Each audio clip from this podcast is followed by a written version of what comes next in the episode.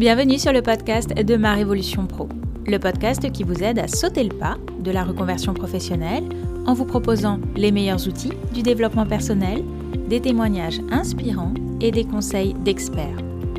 Je suis Clarence Mirkovic, coach professionnel et consultante en bilan de compétences. Si vous êtes à la recherche de votre nouvelle voie professionnelle, je vous invite à télécharger gratuitement votre livret d'exercices pour vous poser les bonnes questions.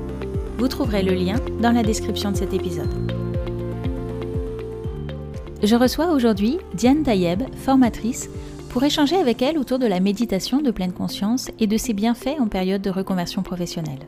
Je vous souhaite une très belle écoute. Bonjour Diane. Salut Clarence. Merci beaucoup d'avoir euh, accepté mon invitation. Est-ce que tu peux démarrer par te présenter, s'il te plaît? Oui, avec plaisir. Je m'appelle Diane, j'habite et j'ai grandi à Paris. Euh, aujourd'hui, euh, j'interviens en entreprise et euh, auprès des particuliers sur différentes problématiques liées à la connaissance de soi et aux relations avec les autres. Ça prend plusieurs formes. Bah, par exemple, demain, j'interviens dans une grande banque auprès d'ingénieurs pour les amener à développer leur conscience de leurs émotions pour mieux se réguler, mieux se comprendre, mieux se gérer et interagir avec les autres avec plus de confiance et d'authenticité, on va dire. Donc ça, c'est un, des programmes dans lesquels j'interviens. J'interviens dans un programme de réorientation professionnelle qui s'appelle Switch Collective. Je donne des ateliers, des cours de méditation de pleine conscience. Euh, et puis, je suis euh, nouvellement formatrice en énéagramme. On aime beaucoup ici hein, les parcours de, reconversion et euh, je crois que tu n'as pas toujours fait ça toi non plus. Je pense que tu, je crois que tu t'es reconverti aussi. Est-ce que tu peux nous raconter en quelques mots ton propre, ton propre cheminement? Carrément. Alors, moi, je n'ai pas du tout fait ça, en effet, à la base. J'ai fait une euh, école de commerce, après une classe préparatoire, euh, et j'ai bossé en entreprise pendant pas mal d'années. En fait, je ne savais pas trop ce que je voulais faire. Euh, j'ai un peu suivi, on va dire, une voie, entre guillemets, tracée, sans trop me poser de questions. En fait, c'est pas vrai. Je me posais énormément de questions. depuis tout le temps, je me demandais ce qui avait du sens pour moi, ce que je voulais vraiment faire, etc. Mais comme j'avais aucune clé pour adresser ces questions-là, ben juste euh, j'ai avancé. Donc j'ai fait une école de commerce, j'ai bossé euh, dans des organisations internationales en Thaïlande et au Cambodge. Et ensuite, j'ai bossé dans une, euh, une, entreprise qui accompagne des grands groupes pour les aider à innover et qui accompagne des entrepreneurs, qui s'appelle School Lab. J'ai travaillé là-bas pendant quatre ans. Et en fait, c'est en étant à School Lab alors j'adorais ce que je faisais, concrètement j'adorais mon job, mais je me suis rendu compte de pas mal de schémas qui m'allaient plus. J'étais très, nerveuse, très agressive. J'ai l'impression que ma vie me filait, filait à côté de moi, euh, que, que je courais tout le temps partout, que j'avais jamais de, que j'avais pas d'espace pour, euh, pour vivre une vie pleine et riche en fait. J'ai l'impression de courir après tout. Et c'est à ce moment-là que j'ai commencé à m'intéresser à plein de sujets de développement personnel et c'est ça qui m'a amené à me reconvertir en fait. Hmm. Ça a été facile le basculement? Non, ça a pris du temps. Euh, ça a pris pas mal de temps. Euh, je pense déjà, je suis restée quatre ans à School Lab et je pense déjà au, bout d'un an, euh, je me rendais compte qu'il y avait des choses qui n'allaient pas du tout. En fait, ça allait bien le job, mais je sentais qu'il y avait un truc à l'intérieur de moi qui me disait que j'étais pas au bon endroit et je savais pas quoi en faire. Et donc ça a pris beaucoup beaucoup de temps. Ça a été en plusieurs étapes.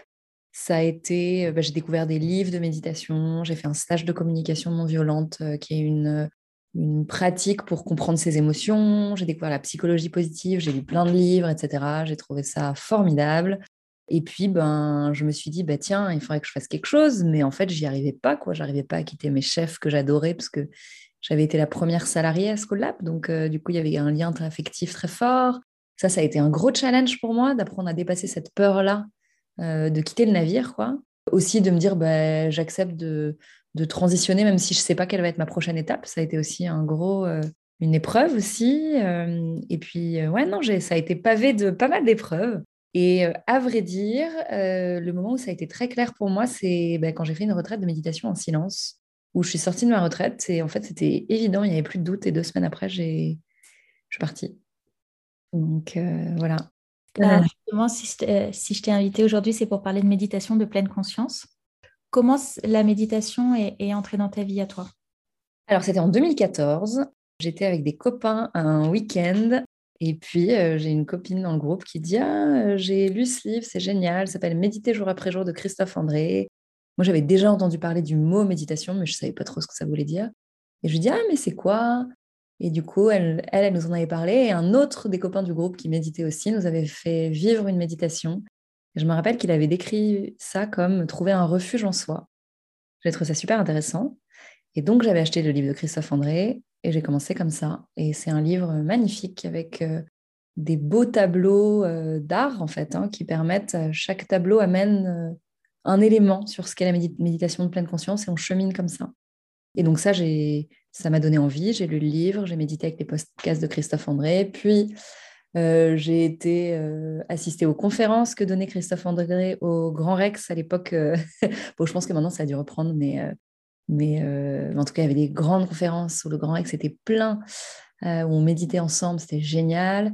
Et puis, bah, petit à petit, euh, j'ai fait un programme qui s'appelle MBSR, qui est un programme de huit semaines. J'ai fait une retraite de méditation dans un village, dans le village des Pruniers, qui est un monastère bouddhiste, mais ouvert à tous. J'ai suivi un diplôme universitaire de méditation, médecine et neurosciences à l'Université de médecine de Strasbourg. j'ai fait des retraites en silence. Bref, je ne me suis plus jamais arrêtée.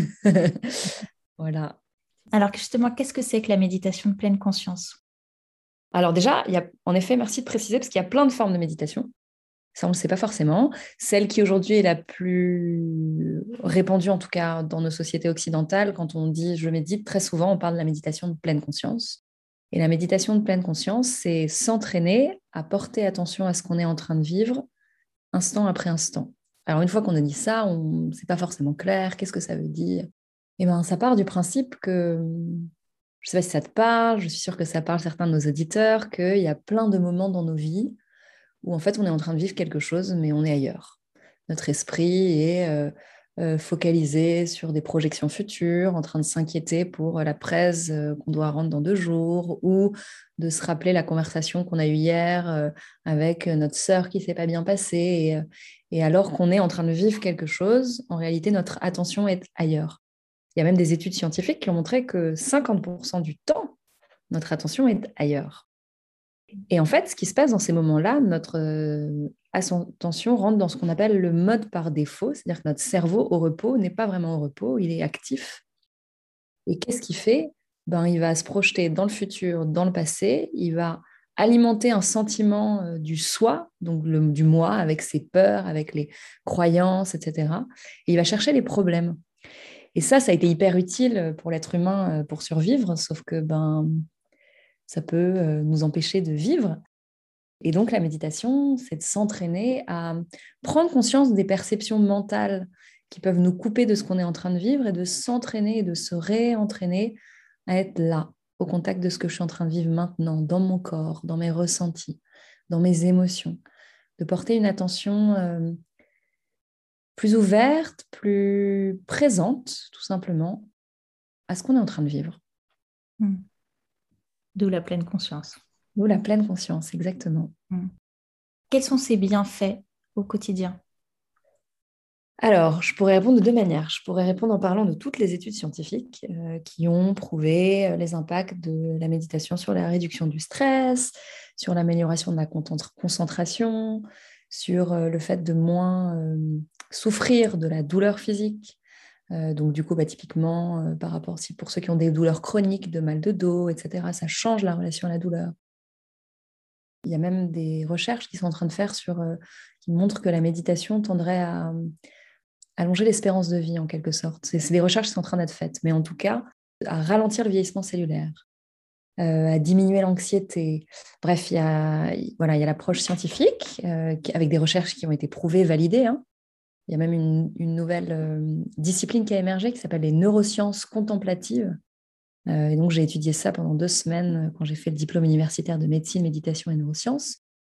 Neurosciences contemplatives, bah, c'est comment est-ce que les neurosciences expliquent l'impact des pratiques contemplatives. Les pratiques contemplatives, par exemple, la méditation, c'est une pratique contemplative. Quand on médite, on n'est pas dans l'action, on est dans la contemplation de ce qui est.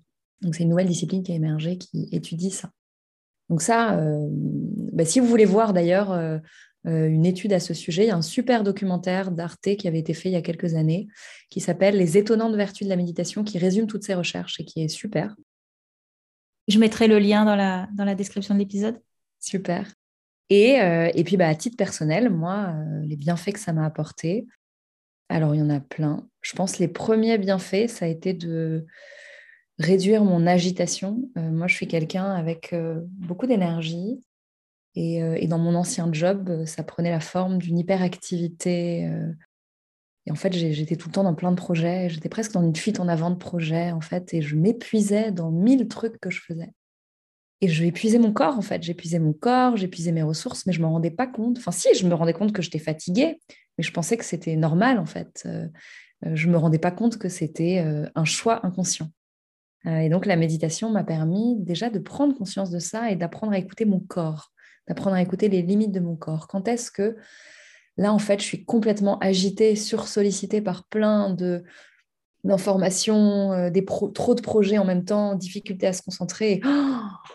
Est-ce qu'au lieu d'alimenter la roue du hamster, je peux m'arrêter et respirer et ça, ça a été un énorme déclic pour moi de prendre conscience que je pouvais choisir, par exemple, quand j'allais du trajet de la maison au métro, de ne pas déjà faire ma to-do list à l'avance, et de juste regarder le ciel, regarder les oiseaux, les arbres, voir les visages des passants, sentir le froid. Donc ça, ça a été vraiment un des premiers bienfaits, c'est d'apprendre à écouter les limites de mon corps et d'aller à contre-courant de mes schémas d'agitation euh, anxieuse. Autre bienfait, ça a été d'apprendre à comprendre mes émotions. Moi, je suis quelqu'un de très émotive. J'ai des émotions euh, toute la journée, qui passe des hauts de bas, de haut à bas, euh, avec toutes les nuances de joie, d'enthousiasme, ensuite d'agacement, de, peine, de chagrin, de frustration, et puis re de joie. Bref, je, vis des montagnes russes émotionnelles tous les jours. Et en fait, je, vivais mal ça, parce que je me disais, mais j'ai un problème, quoi. Et ben, la méditation m'a aidé à sentir les émotions, moins m'identifier à elles, moins, moins les alimenter en fait, et juste les ressentir, les laisser passer. Et puis bah, quand il y a du stress, est-ce que je peux juste m'asseoir et ressentir le stress et puis me rendre compte qu'en fait ça va passer au lieu de le, subir en fait. Et là en ce moment, la méditation m'aide à me m'aider et là c'est en train, c'est ça qui est en train de processer entre guillemets dans, quand je médite. C'est, euh, je me suis rendu compte il y a un an et demi dans une retraite de méditation en silence de tous les jugements que j'avais vis-à-vis de moi-même de à quel point j'étais pas assez comme ci, trop cela, que j'étais pas légitime pour ceci, etc., etc. Et puis je m'identifiais à ça, je pensais que c'était vrai. Et, euh, donc j'ai pris conscience de ça, et maintenant c'est comme si euh, bah, la méditation m'aidait à, voir quand il y a des jugements. Et du coup, il y a, là j'ai un choix, euh, la conscience émerge et se dit, bah, est-ce que j'ai encore envie de me juger? Ben Non, peut-être qu'en fait je vais me rendre compte que c'est juste des pensées qui me font du mal, et me dire, je fais de mon mieux. Et donc voilà, et je, mais je pourrais donner des milliards d'exemples, mais en tout cas, voilà, ça, c'est un peu les trois étapes que j'ai vues moi dans ma propre pratique. Je sais que chez chacun, c'est différent. Ça va venir éclairer euh, ce qui a besoin d'être apaisé à un instant T, et chez chacun, c'est différent. On a tous des cheminements différents. Hmm. Alors justement, quand on est en période de reconversion, tu, l'as sans doute connu aussi, il y a beaucoup de peur, beaucoup de doutes, beaucoup d'anxiété, beaucoup de, de montagnes russes aussi émotionnelles. Qu'est-ce que la méditation de pleine conscience peut apporter dans ce moment de transition de vie? Alors, déjà, je pense que ça peut aider à ne pas se laisser envahir par ces anxiétés. Parfois, en période de transition, ben, ce qui peut rendre anxieux, c'est je ne sais pas quelle est la prochaine étape, par exemple.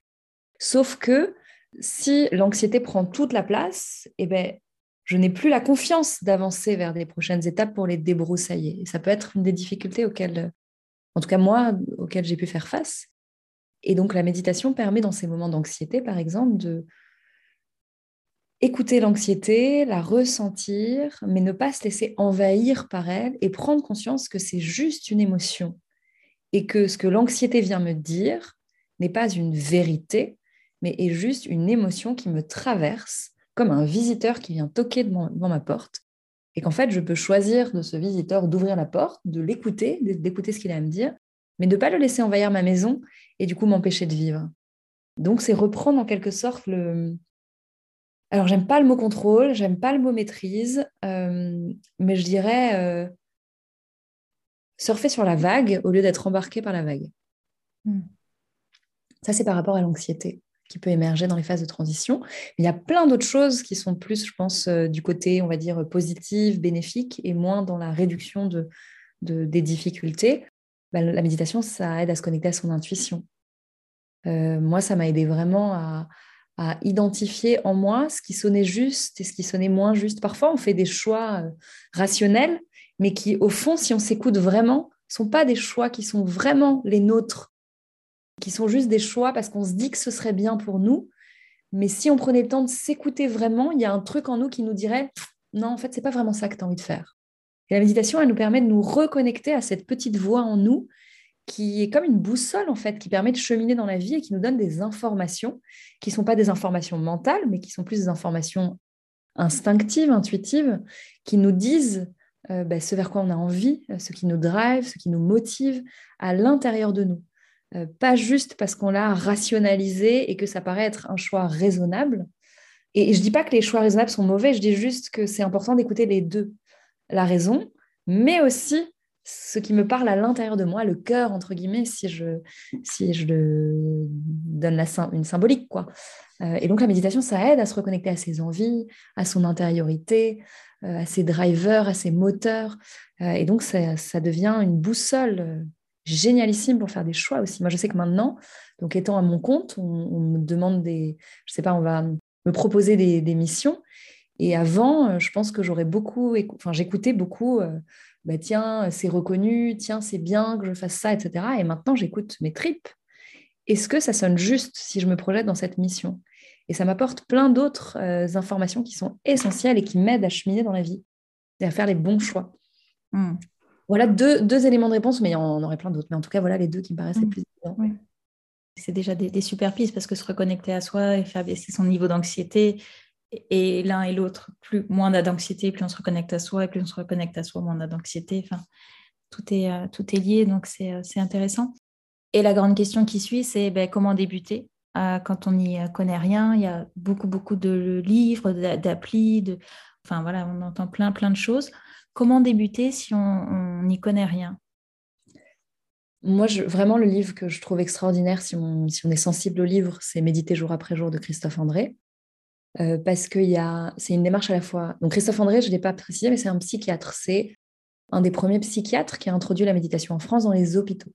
Et maintenant, il est devenu euh, très connu parce qu'il a vraiment démocratisé la méditation en France auprès du grand public. Et c'est quelqu'un qui a à la fois une vision scientifique et à la fois une personnalité très liée à la philosophie, à la poésie. Donc il y a vraiment les deux approches. Il y a des gens qui ont plus besoin de s'appuyer sur des, euh, euh, des appuis scientifiques parce que c'est rassurant et d'autres qui ont besoin d'être inspirés. Et peut-être qu'on a besoin des deux en même temps. Et donc, moi, ce que j'aime chez Christophe André, c'est qu'il incarne les deux. Euh, donc, je trouve que c'est un super moyen de démarrer si on est sensible aux livres. Si les livres, c'est compliqué pour nous de lire des livres euh, d'intériorité, de développement personnel, qu'on sent que voilà, l'envie n'est pas vraiment là et qu'on a envie d'essayer autrement, il y a les applis. Alors, moi, je, guide des méditations sur une appli qui s'appelle Mind, euh, que j'aime particulièrement parce qu'en fait, elle a pour particularité de s'appuyer sur les enseignants, c'est-à-dire de reconstituer ce qui se passe dans la vraie vie. Dans la vraie vie, bah, je sais pas, on va découvrir une nouvelle pratique de sport ou d'art, et c'est un enseignant qui va nous toucher, et du coup, on va avoir envie de suivre ce que cet enseignant fait avec sa manière de transmettre. Et Mind retranscrit ça dans la mesure où les programmes sont écrits avec des enseignants qui incarnent ce qu'ils vont transmettre parce qu'ils ont choisi d'enseigner sur ce thème-là. Donc ça fait quelque chose de très euh, de très authentique et qui fait que ben voilà, on peut suivre, je sais pas, euh, Thomas Gérard, euh, on peut suivre Dominique Retour, on peut suivre Diane Taïeb sur les pratiques qu'ils enseignaient. Du coup, c'est vraiment eux qui enseignent. Il y a une autre appli qui est super bien aussi, euh, qui s'appelle Petit Bambou, qui est la plus médiatisée et qui est très très bien aussi. Si les apps, alors les apps, ça peut être un premier, un premier, une première rentrée dans la méditation. Euh, mais il y a des gens à qui ça correspond pas parce qu'on est seul derrière euh, son, téléphone ou son ordinateur et que ça peut être démotivant. Euh, et donc, dans ces cas-là, ce qui peut être chouette, c'est de trouver des, initiations en présentiel à côté de chez soi. Il y en a plein. parfois, on peut regarder sur des groupes Facebook, on peut taper Méditation Paris ou Méditation Lyon ou Méditation, je ne sais pas où vous êtes basé. Et voilà, et regarder les programmes qui existent. Euh, il y en a euh, qui sont audacieux et qui commencent la méditation par faire une retraite silencieuse. C'est aussi possible de, faire ce choix-là, de se dire, bah, tiens, moi j'ai envie de plonger dedans. Et donc, si c'est le cas, vous pouvez regarder ce que propose euh, Martin Aylward, A-Y-L-W-A-R-D, qui est un de mes enseignants, qui est super, qui est un centre dans le sud de la France, qui s'appelle le Moulin de Chave. Alors c'est intense, hein, il faut être préparé à aller méditer pendant 10 jours, enfin une semaine ou 5 jours ou 10 jours en silence. Mais en tout cas, voilà, s'il y en a qui ont envie de se lancer, je sais qu'il y en a qui démarrent comme ça. Sentez-vous libre. Quoi d'autre? Il y a des conférences qui sont données de temps en temps. Il y a. Euh, ouais, en tout cas, c'est ce que je vois là comme première euh, piste. Mmh. C'est déjà, déjà très riche tout ce que tu donnes. Et alors, il y a débuter et puis a tenir dans la durée. Parce que les fameuses, on y vient bientôt, mais euh, les bonnes résolutions de janvier vont arriver. Voilà, je me mets à la méditation, j'achète le lit, je me connecte à l'appli, je fais ça une semaine, un mois. Et puis, je vais peut-être trouver toujours une excuse, quelque chose de plus urgent à faire, Comment, euh, voilà, est-ce que toi, tu as des conseils pour, bah, pour tenir cette pratique dans la durée et en faire une priorité au quotidien? Alors déjà, rassurer, c'est que c'est normal. Enfin, moi, j'ai mis des années avant d'introduire une pratique euh, régulière. Et il y a des gens pour qui ça va être plus facile, et on est tous différents là-dessus. Mais en tout cas, souvent, quand on...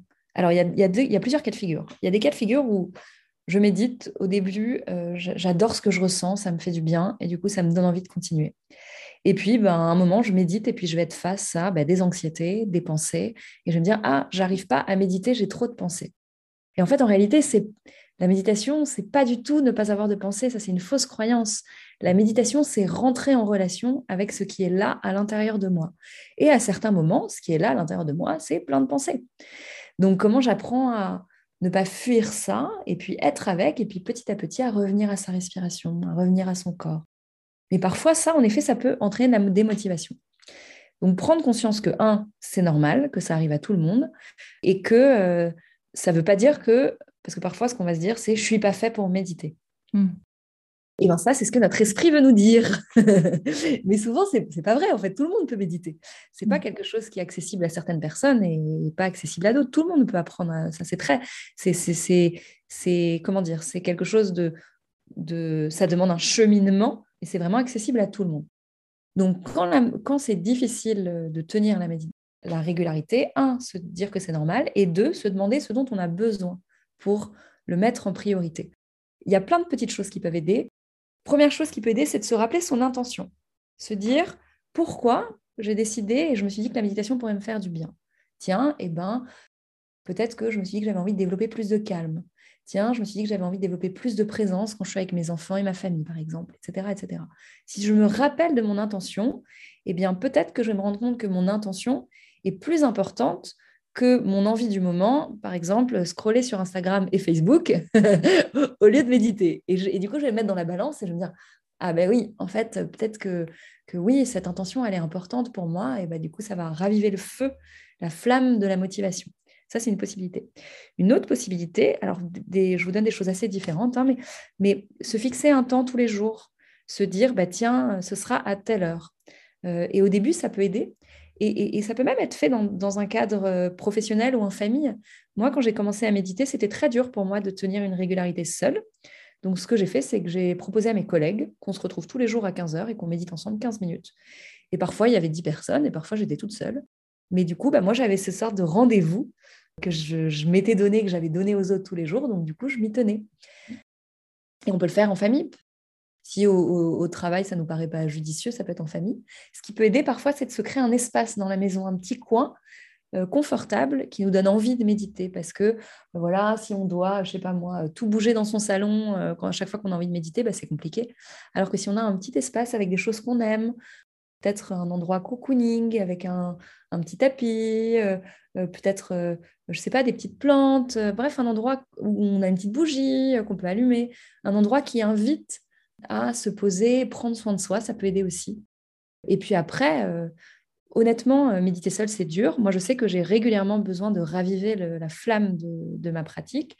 Et c'est en, allant méditer avec des gens, donc en rejoignant des cycles, en allant à des retraites, etc. Et ça fait partie aussi du cheminement. Moi, des cycles, j'en propose régulièrement à Paris j'en ai euh, proposé un cet automne euh, avec euh, un groupe de, 12 personnes et puis j'en reproposerai un à la rentrée. Je donne une journée de pratique aussi le 11 décembre. Bref, il y a plein d'opportunités pour aller méditer en groupe. Et ça, ça permet de, bah, de se relier à son intention, de se rappeler pourquoi on est là et puis ça redonne du feu. Ça remet du, du bois dans le feu, en quelque mmh. sorte. Oui, c'est intéressant de se dire que c'est pas. on apprend, puis après, on, doit se débrouiller toujours tout seul, mais que c'est une pratique qui, a besoin de se renouveler aussi et de, et de, de comme un feu qu'on entretient. Quoi. Complètement. Et que si on décroche, ça fait aussi partie du processus. Exactement. Et il ne faut pas s'en vouloir ou se dire qu'on n'est pas fait pour ça. Et... Exactement. Et moi, j'ai vraiment eu des phases, euh, j'ai eu des hivers dans ma pratique de méditation, même si ça faisait des années que je méditais, où j'ai eu, euh, je sais pas, plusieurs semaines, voire parfois plusieurs mois, où en fait, j'avais des résistances et je voulais pas méditer. Et en fait, euh, ben, c'était intéressant de se rendre compte que ce qu'il y avait là-dedans, ben, c'était justement de la résistance en moi, une sorte de colère que j'avais pas envie d'aller rencontrer parce que c'était trop tôt pour moi. Et qu'en fait, ça m'a demandé du, du temps et du courage de me dire, ben non, mais je vais, je vais aller voir ce qu'il y a en fait derrière ça et je vais en prendre soin. Parce qu'on aurait tendance à penser que la méditation, c'est juste entraîner son attention. En fait, non, c'est apprendre à prendre soin de ce qu'on... De, un, prendre conscience de ce qu'on traverse à un instant T, et deux, en prendre soin. Et parfois, ce qu'on traverse est difficile et on n'a pas envie d'y aller.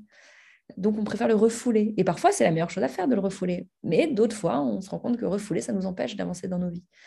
Mm. Donc d'apprendre à s'écouter et à prendre soin de soi. Hmm. Est-ce qu'il y a des moments plus favorables dans la journée, euh, le matin, le soir? Alors, mon prof de méditation dirait le moment le plus favorable est celui où vous avez le plus de chances de vraiment méditer. Donc, si pour vous, c'est plus simple le matin, go pour le matin. Si pour vous, c'est plus simple le soir, parce que le matin, il y a toute la logistique des enfants, des machins, ben, le soir, c'est très bien. Euh, ouais, moi, j'encourage tous ceux qui nous écoutent à, chercher quel est le meilleur moment pour eux. Euh, moi, je sais à titre personnel que quand je médite le matin, ça va influencer ma journée. Si je commence ma journée par écouter ce qui est à l'intérieur de moi et en prendre soin, et me relier à l'essentiel, en quelque sorte, me relier au fait que ben voilà, je respire, je suis en vie, que c'est une chance d'être en vie, me relier à l'essentiel en fait de ce que c'est que démarrer une, nouvelle journée finalement, et ben ma journée va être différente. Mais je sais que si j'en fais une règle stricte, méditer tous les matins, il y a des matins, je me réveiller, je me dire, ben non, là, j'ai pas envie de méditer. Et par contre, quelques heures plus tard, après avoir un peu travaillé, ben, je vais ressentir le besoin de me poser, de me recentrer. Donc voilà, cherchez chacun les uns et les autres quel est le moment le plus favorable pour que vous le fassiez vraiment tous les jours. Et un autre conseil aussi qui peut aider, parfois on se met la pression, on se dit, ah, il faut que je médite 20 minutes par jour, sinon ça ne mmh. sert à rien. C'est ce que j'allais te demander. Alors, moi, je vous conseille de vous donner une intention, encore une fois. Donc, par exemple, se dire, euh, bah, tiens, je vais pour mettons que vous démarriez la méditation, bah, pour commencer, je vais méditer 10, minutes tous les jours, et c'est super. Et si un jour vous n'avez pas 10 minutes, si 10 minutes c'est trop, et que vous n'avez que 5 minutes, eh ben, c'est mieux de s'asseoir 5 minutes que de ne pas le faire. Parce que si on ne le fait pas, peut-être le jour après, on se dira, ah, je ne l'ai pas fait hier, je vais le faire aujourd'hui. Alors que si chaque jour, on est encore dans ce truc d'entretenir la flamme, si chaque jour on entretient la flamme, eh bien, le bénéfice, les bienfaits vont plus se faire ressentir que si on médite une heure une fois par semaine, par exemple. Hmm. Je vais faire court, mais euh, régulièrement. Exactement. Et donner des objectifs énormes. Exactement. Un peu comme la course à pied, quoi. Voilà, un peu comme finalement. Quand on commence du piano, quand on commence à jouer du piano, euh, mieux vaut faire 5-10 euh, minutes de piano tous les jours plutôt que tout rattraper en une semaine. Parce que ben voilà, c'est comme tout entraînement, ça a besoin d'infuser de s'installer dans nos corps et dans nos, dans, nos, dans nos esprits, dans notre être. Quoi. Donc tout ça, ça demande de la régularité. Hmm, super. Tu as parlé de, programmes que tu allais animer euh, d'ici la fin de l'année. Est-ce que tu peux nous en reparler si ça, intéresse certains de nos auditeurs? Avec joie. Alors le samedi 11 décembre, je propose une journée de méditation de pleine conscience pour, ceux qui habitent à Paris ou dans les environs, qui est euh, dans une salle magnifique au cœur du, parc floral, donc métro Château de Vincennes, RER A aux lignes 1. Et en fait, la salle, elle donne sur la nature, donc ça va être une journée pour euh, comprendre ce que c'est que la méditation. C'est ouvert aux débutants comme à ceux qui, pratiquent déjà. Et alors ceux qui ont peur et se disent mais une journée de méditation entière, mais je vais mourir. eh bien, soyez rassurés. C'est euh, on alterne entre des temps de méditation, d'échanges à deux ou à trois, d'échanges en grand groupe, d'autres exercices, etc. Donc c'est doux. C'est une journée pour prendre soin de soi. Et on profitera aussi de la nature. Je ne sais pas encore. Euh, comment, mais probablement pour faire un temps de, marche méditative en silence euh, euh, sous les arbres. Voilà, donc ça va être une belle journée. Il reste encore quelques places. Euh, donc n'hésitez pas à jeter un coup d'œil si ça vous intéresse. Vous pouvez aussi me contacter pour me poser des questions. Et aussi, j'organise avec mon frère le week-end du 17-19 décembre un week-end entier autour de la méditation, mais aussi de la créativité en quelque sorte, c'est-à-dire qu'il y a la méditation, de la danse, des instants de musique. Mon frère joue le hang du hang. Je ne sais pas si vous voyez, c'est un instrument magnifique en métal, qui est un instrument qui est né il y a quelques années et qui fait un son euh, très enveloppant en fait, qui invite à la relaxation. Et donc, il va nous proposer du hang pour faire par exemple un temps de, ouais, de, de connexion à soi euh, par le son. Euh, et c'est dans un lieu à une heure et demie de Paris, à côté de Poitiers, qui s'appelle l'Atelier des Sources, où on mange trop bien, qui est magnifique. Donc ça va être un beau week-end euh, et c'est ouvert à tous. Il n'y a pas besoin de savoir danser, il n'y a pas besoin d'être créatif. C'est vraiment un week-end pour se cocooner. Et puis nous, on l'a vraiment vu comme faire le point sur 2021 et préparer 2022. Super, ça a l'air hyper, euh, hyper inspirant, hyper tentant. Je mettrai euh, toutes, les, euh, toutes les infos dans la description du podcast. Merci beaucoup, Diane. À bientôt, au revoir. Merci d'avoir écouté cet épisode jusqu'au bout. Si ce podcast vous plaît, je vous invite à vous y abonner et à lui laisser un commentaire ainsi qu'une note 5 étoiles sur votre plateforme d'écoute préférée. Et si vous souhaitez entreprendre une reconversion professionnelle, prenez rendez-vous pour un entretien préliminaire gratuit et sans engagement. Cela nous permettra de faire connaissance et de voir quel est l'accompagnement le plus adapté à votre situation. Vous trouverez le lien pour prendre rendez-vous dans la description de l'épisode. Je vous dis à bientôt. Au revoir.